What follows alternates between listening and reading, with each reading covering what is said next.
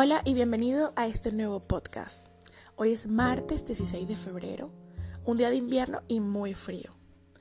Sabes, aquí donde yo vivo el invierno se caracteriza por las bajas temperaturas, pero sobre todo por esos prolongados días de invierno, días grises que para nosotros los latinos, acostumbrados al calor y a los climas templados, la falta de sol y de luz termina por afectarnos seguramente mucho más que a los propios nativos. Sin embargo, todos sabemos que no es para nada conveniente dejarse desanimar o deprimir por las condiciones invernales. ¿Te imaginas pasar un cuarto del año triste y desanimado solo por la falta de luz? Es mucho tiempo, ¿cierto?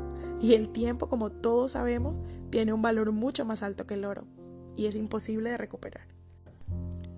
Pero ¿y si en lugar de anhelar que la luz y el calor lleguen de otro lado, pudiéramos convertirnos nosotros mismos en la luz y ese calor para otros?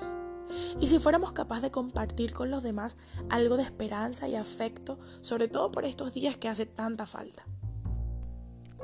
Hay un pasaje maravilloso que a mí me encanta en Hechos 3. Resulta que un día en que Pedro y Juan subían al templo a la hora de la oración, encontraron a un mendigo en la puerta del templo. Este hombre era un lisiado de nacimiento y lo sentaban allí a diario para que pidiera limosna a los que entraban al templo. Cuando este hombre le pide a Pedro y a Juan, Pedro le dice, no tengo plata ni oro, pero lo que tengo te doy. En el nombre de Jesucristo de Nazaret, levántate y anda. Y lo tomó de la mano derecha y lo levantó, y el hombre caminó y saltó alabando a Dios. Espera porque quiero que escuches esta frase nuevamente. No tengo plata ni oro, pero lo que tengo te doy. Qué sabia aquella frase que dice que no hay nada más bello en la vida que dar.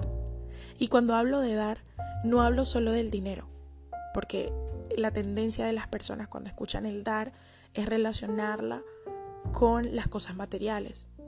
Pero bueno, si está entre tus posibilidades y es la manera en que Dios quiere que bendigas a otro, pues ¿por qué no? Pero yo en realidad te hablo de dar aquello que Dios te ha dado y que te lo ha dado de gratis. Yo hablo de la gracia, del perdón, de la misericordia, de la bendición.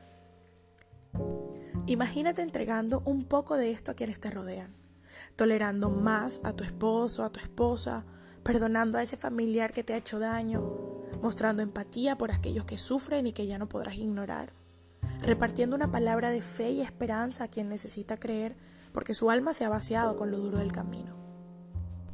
Sabes, hay mil maneras de ayudar a los demás, de convertirte en luz para alguien.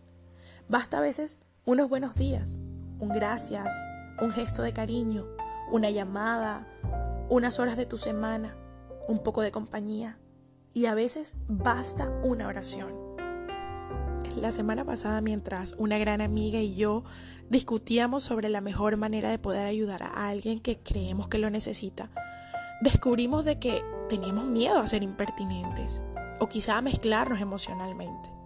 Y mi cuñada que se sentaba ahí cerca, escuchando muy atenta nuestra discusión, nos dijo una frase. Y dijo, si no te sientes en condiciones de ayudar a alguien, al menos proporcionale o facilítale a ese alguien el modo de encontrar esa ayuda. Y estarás ayudando de todas maneras. Así que esa frase que nos hizo aterrizar significa que siempre habrá un modo de dar y de ayudar. Mateo 5, 14 y 16 dice, Ustedes son la luz del mundo. Una ciudad en lo alto de una colina no puede esconderse, ni se enciende una lámpara para cubrirla con un cajón. Por el contrario, se pone en la repisa para que alumbre a todos los que están en la casa.